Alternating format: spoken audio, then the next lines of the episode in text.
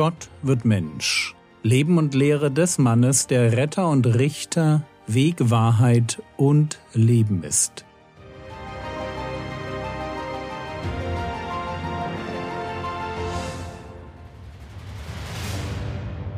Episode 322 Jesus in my house. Jesus hat also seine Jünger ausgesandt. Zu zweit sind sie losgezogen, um das Evangelium vom Reich Gottes zu predigen, böse Geister auszutreiben und Kranke zu heilen.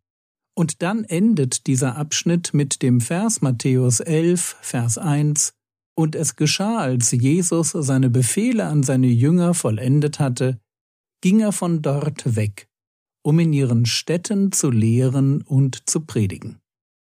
Einerseits ist das hier ein literarischer Marker im Matthäusevangelium. Das Matthäusevangelium enthält eine Abfolge von Handlungsblöcken und Reden, und die Redeblöcke enden mit der Formulierung, als Jesus diese Reden oder Befehle oder Worte beendet hatte.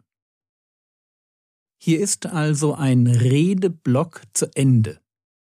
Aber dann hat dieser Vers für mich noch eine Bedeutung und die hat mit einer der frühesten Erfahrungen zu tun, die ich mit Gemeinde gemacht habe. Dazu muss man wissen, ich bin religiös aufgewachsen. Für mich bedeutete das aber nur, dass ich den Kindergottesdienst besucht habe und später dann halbwegs bewusst an der Konfirmation teilnahm. Obwohl ich offen für Gott war, habe ich als Jugendlicher das Evangelium in seiner ganzen Tiefe nicht verstanden. Ich weiß eigentlich nicht genau, warum das so war, aber ich vermute heute, dass es mir an Vorbildern gefehlt hat. Zwar war mein Pfarrer engagiert, uns Konfirmanden etwas vom Glauben beizubringen, aber schlussendlich war das, was dort angeboten wurde in der evangelischen Kirche, doch mehr Sozialarbeit als gute biblische Belehrung. Später, zu Beginn meines Studiums, fand ich dann Zugang zu einer freien Gemeinde, in der es üblich war, gemeinsam die Bibel zu studieren. Ganz ehrlich, das war meine Rettung, im wahrsten Sinn des Wortes. Matthäus 11, Vers 1 und es geschah, als Jesus seine Befehle an seine Jünger vollendet hatte, ging er von dort weg, um in ihren Städten zu lehren und zu predigen.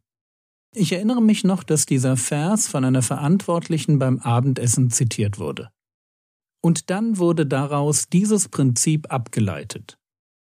Wenn du dich ganz in der Gemeinde engagierst, dann wird Gott sich um die geistliche Entwicklung deiner Familie kümmern. Frage, Warum ist diese Auslegung falsch? Punkt 1. Es geht hier nicht darum, dass Jesus sich um die Familien der Jünger kümmert.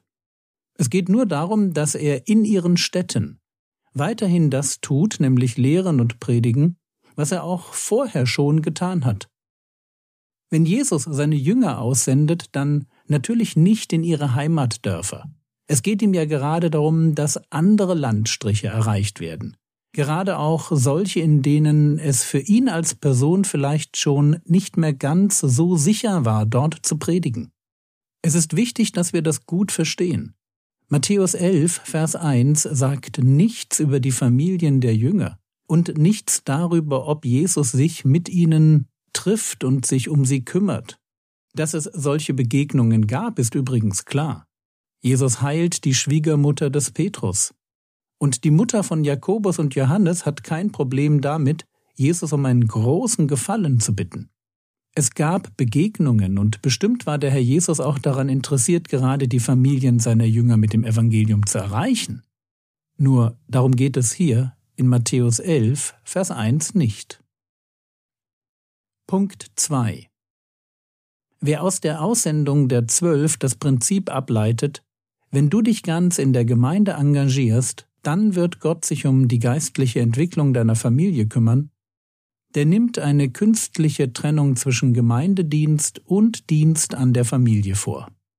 Gemeindedienst, das sind dann solche Aufgaben, die mit Predigen, Evangelisation, Hauskreisarbeit oder Gemeindeorganisation zu tun haben, und Familie ist dann neben dem Beruf der Rest.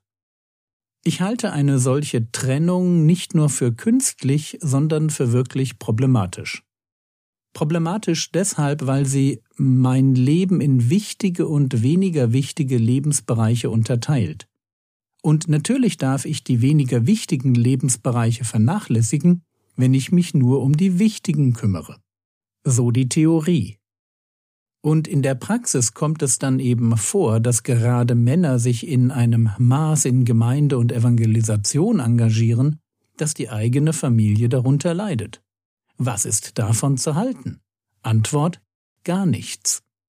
1. Timotheus Kapitel 5 Vers 8 Wenn aber jemand für die Seinen und besonders für die Hausgenossen nicht sorgt, so hat er den Glauben verleugnet und ist schlechter als ein Ungläubiger.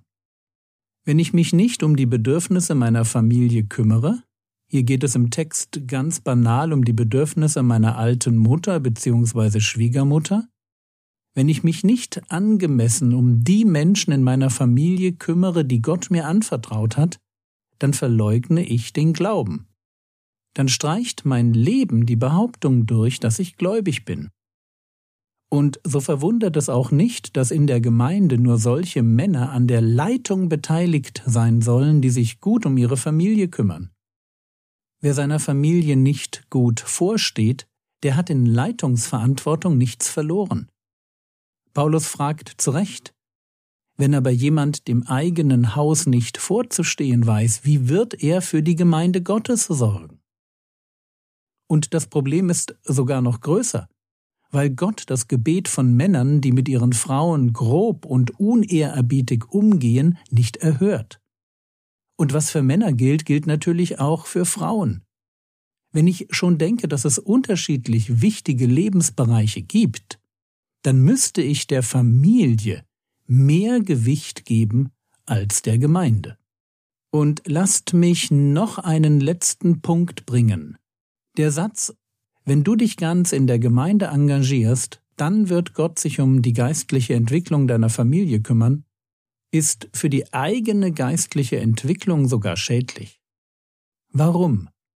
Weil er den Fokus meines geistlichen Lebens verschiebt, verschiebt von meiner charakterlichen Entwicklung hin zu dem Einsatz, den ich in Form von Predigten, Besprechungen, Baueinsätzen, Musikbeiträgen, Jugendstunden und so weiter bringe.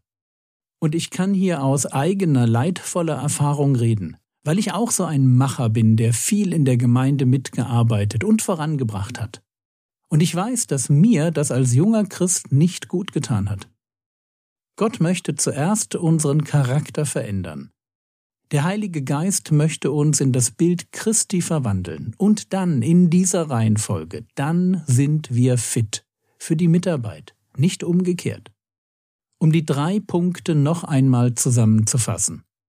Es gibt keine Verheißung, dass fleißige Gemeindemitarbeit auf wundersame Weise dafür sorgt, dass meine Frau glücklich und meine Kinder gläubig werden. Es ist vielmehr so, dass mich mein intelligenter und liebevoller Umgang mit den Bedürfnissen meiner Familienmitglieder erst für den Gemeindedienst qualifiziert.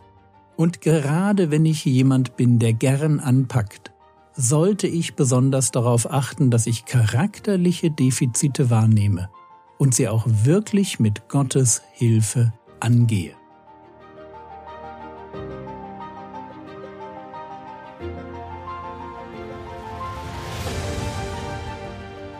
Was könntest du jetzt tun? Du könntest darüber nachdenken, ob du über Fehlentwicklungen in deinem Leben Buße tun solltest. Musst du vielleicht Menschen um Vergebung bitten? Das war's für heute.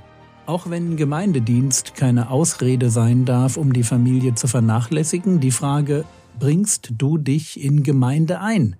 Wirst du mit deinen Gaben zum Segen? Der Herr segne dich, erfahre seine Gnade und lebe in seinem Frieden. Amen.